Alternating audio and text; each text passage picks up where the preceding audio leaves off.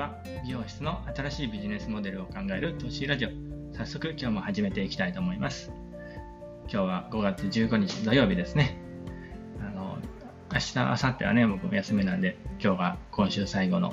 あの仕事の日になるわけなんですけどね。であのまあ、ちょっと話が変わってね、昨日ちょっと更新をしなかったわけなんですけど、まあ、ちょっとこう言い訳をさせてもらうと、まあ、このラジオとかノートとかであの更新していってるのは、まあ、あの地元にね、美容室や雑貨屋とかカフェなどね、一緒になった、まあ、楽しい場所を作るために、ま、まずは今やってる美容室をね、地域にとって特別なお店にして、ま、ブランド力とか認知力をつけて、まあ、売り上げとか、ま、働き方も最高な最強の美容室を作るっていうことを最初のテーマにしてね、その道のりを、まあ、ついでにここに記憶しとこうってことでやってるわけなんですけど、まあ、今までもね、現状把握とか、最強美容室を作るのに必要なことっていうのを考えてはいたんですけど、まあ、もっとこう考えを整理してね、一つずつ着実にやっていこうということで、まあ、あの最強美容室になるためにはどんな力が必要なのか、まあ、そしてその力を伸ばしていくには何をせんといけんのかってことをね、昨日ちょっと整理して考えてたんですね。まあ、だからちょっとその考える時間が結構長くなっちゃって、まあ、更新はできなかったんですけど、まあ、今日ね、その分、あの、ちょっとあの話をしていこうと思いますので、あの、お付き合いくださいっていうことでね。まあ、ということで、まあ、本題の方に入っていきましょうかね。まあ、今日の本題の方がさっき言った美容室に必要な力を考えるっていうことと、まあ、それの力をどうやって伸ばしていくのかっていうことについてね、話していこうと思うんですけど、まあ、まずはね、美容室に限らず、お店をするっていう上で避けては通れないのが、あの、売り上げを上げるっていうことですよね。だから、この売り上げ力っていうんかな、まあ、あのそのままなんですけど、まあ、ざっくり言うと、売り上げを上げる力っていうのは必要だよねってことですね。まあ、その売り上げを上げるために最も必要なのが、お客さんにリピートしてもらうことだよねってことなんですけど、これはまあ、売り上げ力の、ね、中に入れてもいいんですけど、まあ、重要すぎるっていうことっていうので、これをね、あの、このリピートしてもらうっていうことを、あの、していくだけでも、まあ、相当やらないといけないことがあるっていうことで、まあ、これはちゃんとね、分けて考えた方がいいよねってことで、まあ、これも一つの力として考える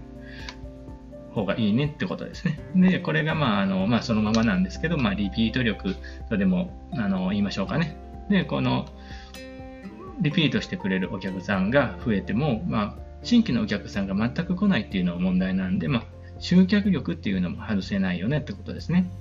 で、まあ、スタッフが、ね、増えた時なんかにあの一気に集客できる仕組みとかを持ってたら、あ、の強いよねっていうのも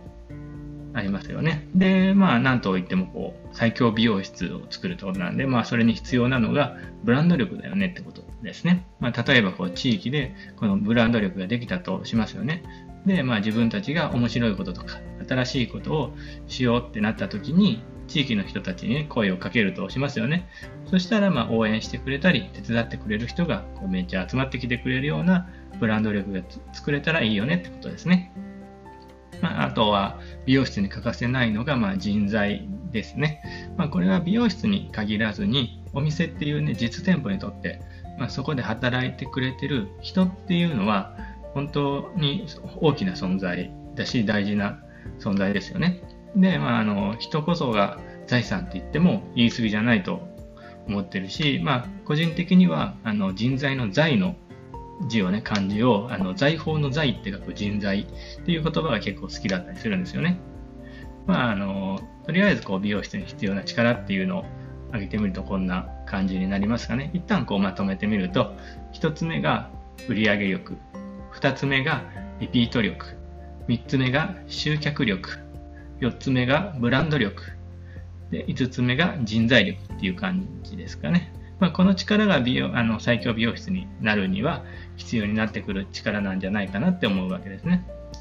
じゃあ実際にこの力を伸ばしてね、高めていくにはどうすればいいのかっていうことも考えていきたいんですけど、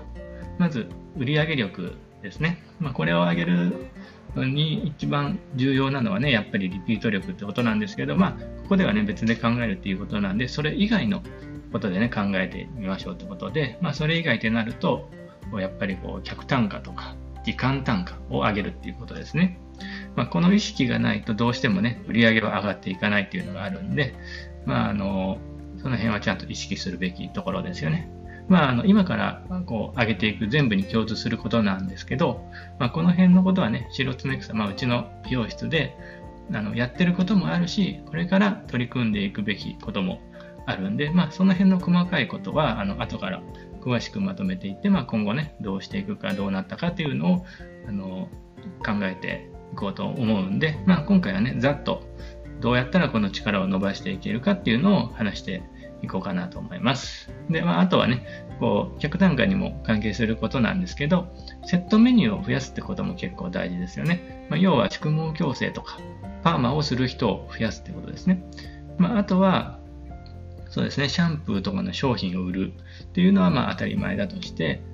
あの美容室とは関係ない商品っていうのを売れるようになったら、強いし、面白いし、まあ、商売の、ね、幅がかなり広がるよなっていうのは思うんですね。まあ、うちでいうところのハワイ雑貨を売ってみるとか、そういうことですね。まあ、こういう視点も結構大事なんじゃないかなって思うんですね。まあ、あと、ここはこう集客力にも関係するところなんですけど、あのチラシですね。チラシとかで、あのお客さんが一定数来てくれる仕組みやチラシ作りっていうのをできたら、あのチラシを、ね、出すタイミングで売り上げを作れるっていうことなんで、まあ、この辺をコントロールできたらめっちゃ強いですよね。まあ、まだ他にもあるかもしれないですけど、まあ、とりあえず売上力を上げる、伸ばしていくってことをあのする手段としては、まあ、こんな感じかなってことですね。まあ、次にこうリピート力を伸ばしていくっていうのを考えていこうかなと思うんですけど、まあ、ここはさっきも言ったように、まあ、売上に、ね、大きく関係してくる重要なポイントなんで、まあ、まずは最初に力を入れた方がいいよなってとこですね。ではこのリピート力をどうすれば伸ばしていけるかってことなんですけど、まあ、まずはね、あの個人的に欠かせないなって思うのはニュースレターですね。まあ、これはするかしないかでリピートしてくれるお客さんというのはかなり変わってくるんで、まあ、絶対にした方がいいなって思ってるものですね。まあ、次に、まあ、初めて来た人に対しては、まあ、1ヶ月以内に3回接触するっていうことや、まあ、店に3回来る期間をどう短くできるかっていうことを仕組み化できるかどうかってことですね。まあ、こういうとこって結構その場の感覚だけでやっちゃいがちなんですけど、それでやっちゃうと、あの、感覚だけでね、やっちゃうと、まあ、忘れてそのままできなかったりっていう人も出てくると思うんで、こう、仕組み化するっていうのは結構大事なポイントだと思うんですね。まあ、あとは、そうですね、まあ、ずっと来てくれてる人に対しては、まあ、特別な何かをするっていうのも有効ですよね。まあ、例えばこう誕生日のプレゼントはまあ当たり前かもしれないですけど、母の日にプレゼントを送るとか、自分が旅行に行った時にお土産を買ってきてね、プレゼントするとかっていうのもいいかもしれないですね。まあこんな感じでこのリピート力っていうのはあの伸ばしていけるんじゃないかなって思うんですけど、まあここはね、本当にまずは最初にこう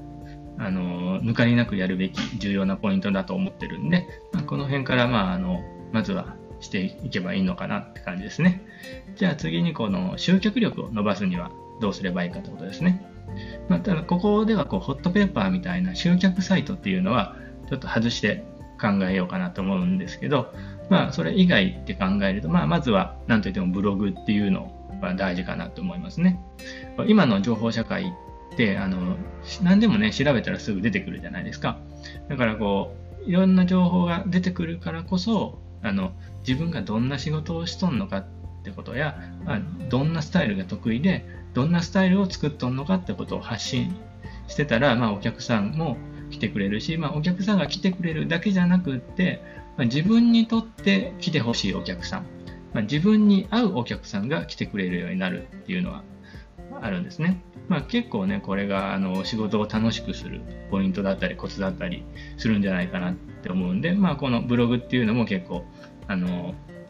コツコツね力を入れてあのやっていくべきところだなって感じですね。まあ、あとは SNS とかもね、あの今の時代重要かもしれませんけど、まあ、この辺は正直ね、あの白常草、まあ、うちの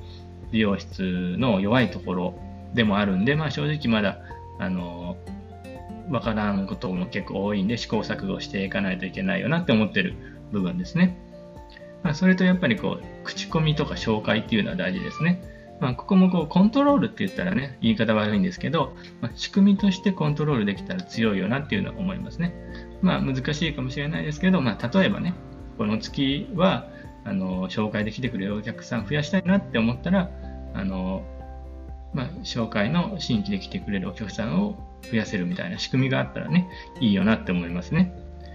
まあ、あとはこう、売上力の時に言ったチラシっていうのもやっぱり集客力を伸ばすポイントですよね。まあ、集客できるチラシを作るっていうのができたらやっぱり強いんで、まあ、これはやっぱあの経験とか回数ね、あのやって勉強して伸ばせるところでもあるんで、やっぱしっかりやりたいところですね。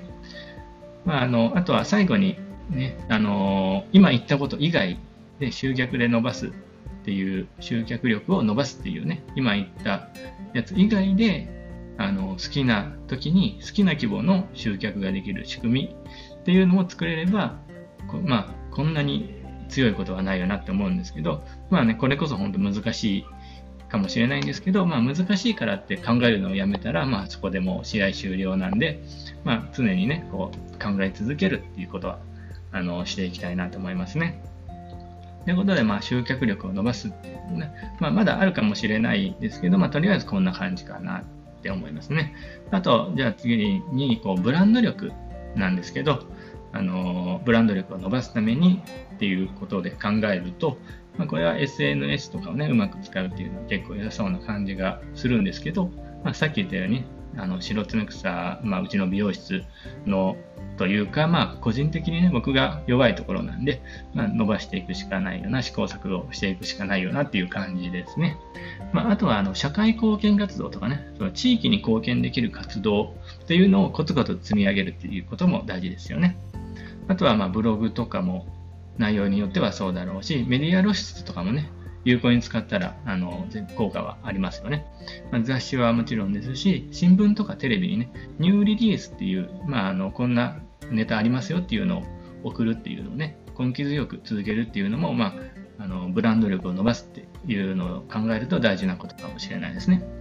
まあ、あと、最後に、人材力なんですけど、まあ、ここはね、本当に、あの、これからっていう感じのとこなんです。まあ、今ね、こう、妻と一緒にはしてるわけなんですけど、まあ、美容室は僕、まつげとネイルは妻っていう感じで、完全に分かれてる。で、美容室はね、僕一人でやってるわけなんで、まあ、あの、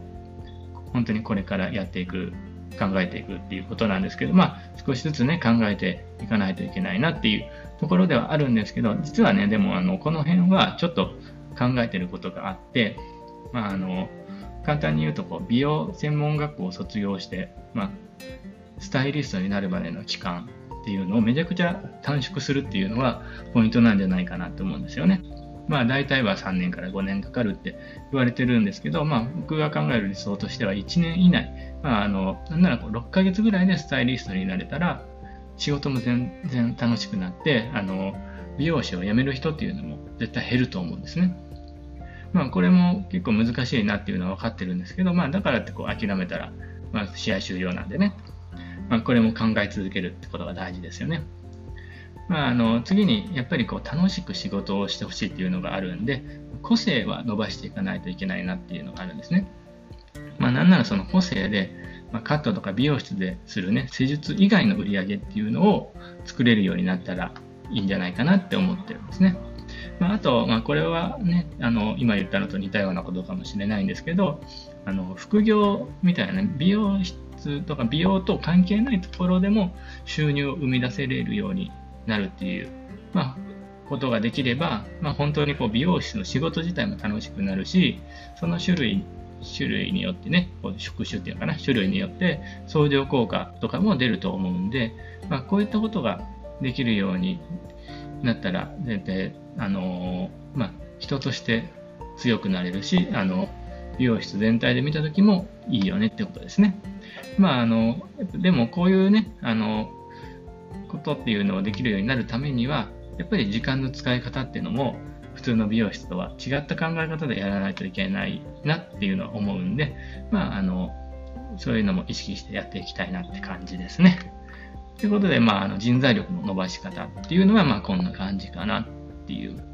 とこですかね。あの、こんな感じで、まあ、とりあえず最強美容室になる力の伸ばし方っていうのを言っていったんですけど、まあ、一旦ここで、あの、まとめてみましょうかね。まあ、売上力の伸ばし方っていうのは、まあ、客単価、時間単価を意識する。あと、セットメニュー。まあ、宿毛矯正やパーマ客を増やす。あとは施術以外の売上、美容室と関係ない、ね、商品とか売ってみる。あとはまチラシで集客して売り上げを上げるということですね。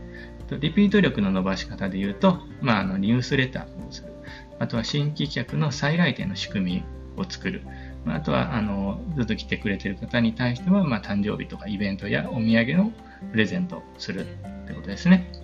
集客力の伸ばし方っていうのは、ブログ、SNS、と口コミ紹介、あとチラシですね。あと、まあ、それ以外の好きな時に好きな規模で集客できる仕組みっていうのも、あの、少しずつでも考えていったらいいかなとこですね。あと、ブランド力の伸ばし方っていうのが SNS、あと社会貢献活動、とブログとか、あとメディア露出っていうのを使っていくって感じですね。あと人材力の伸ばし方っていうのが、スタイリストにま短期間でなれる仕組みを作るっていうのと、個性の活かし方とか売り方あとは美容室以外での収入、まあ副業みたいなことですね。あとはそれをするための時間の使い方っていう感じですかね。まあこんな感じでね、あの、最強美容室になるそれぞれの力をコツコツ伸ばしていくことで、まあ最強美容室になろうっていうことなんですけど、まあただね、ここで大事になってくるのは、まあ自分がどこに行きたいか、まあ自分が何をしたいか、そしてまあ今自分はどこにいるのかっていうことをまあ、しっかりチェックしてね、その都度確認する。まあ、そうせんと、まあ、今してることが本当に正しいのか間違ってるのかっていうのもわからないんで、まあ、確認しながら一歩一歩、ね、進んでいこう、歩いていこうっていうことですよね。で、まあ、確認が終わったらまた歩き始めるっていう感じのことを、まあ、着実にしていきましょうっていう感じで、まあ、僕もね、また一歩ずつ進んでいこうと思いますので、まあ、よかったらね、フォローとかチャンネル登録とかしてもらえると嬉しいです。ということで、まあ今日はこの辺で終わろうと思いますので、まあ、明日、明後日は休みなんで、次は週明けの火曜日に更新になると思いますんで、